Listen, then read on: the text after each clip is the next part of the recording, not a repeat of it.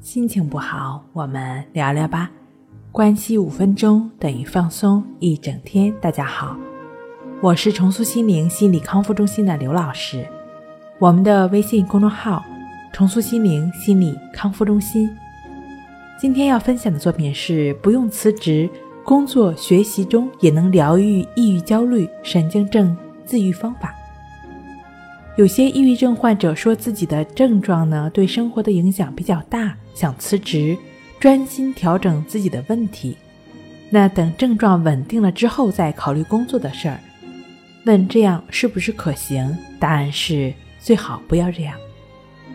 在《战胜抑郁》一书中讲到，如果我们抑郁症状已经让自己无法适应当前的工作或者学习了，那么。我们可以考虑暂时减少或者回避这种环境的接触，但这并不意味着一定要辞职或休学。我们可以尝试请假，或者其他一种不会造成太大变化或影响的方式。除非我们正在进行的治疗是需要长期住院或者长期封闭式学习的形式，除此之外，没有必要一定要辞掉工作。很多时候。我们的焦虑症、抑郁症，包括失眠、强迫等等，本身就是一种思考病。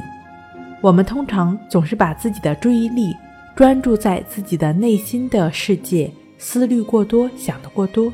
所以，如果让我们休息下去，而不去跟外界的世界接触的话，这反倒会让我们更多的时间去关注自己的内心，让自己有更多的时间去跟症状纠缠。这反倒不利于自己的康复。那从现实的角度来讲，让自己的注意力专注在当下的生活上，会打破所谓的精神交互作用，从而帮助我们走出病症的束缚。同时需要注意的是，让自己的注意力专注到现实生活中，并不是说这样就能消除症状。如果你只是为了消除症状，是为了逃避情绪而努力的转移注意力，让自己去做一些事情的话，不想让自己停下来。这个时候，你并不能感到轻松很多。相反，在停下来的片刻，只会让你感觉更累、更难受。那么，强迫、抑郁、焦虑、恐惧、失眠这类患者，怎么样才能摆脱症状的束缚，做到顺其自然呢？建议这类朋友可以做一做关系法，就只是去专注鼻孔处呼吸的练习。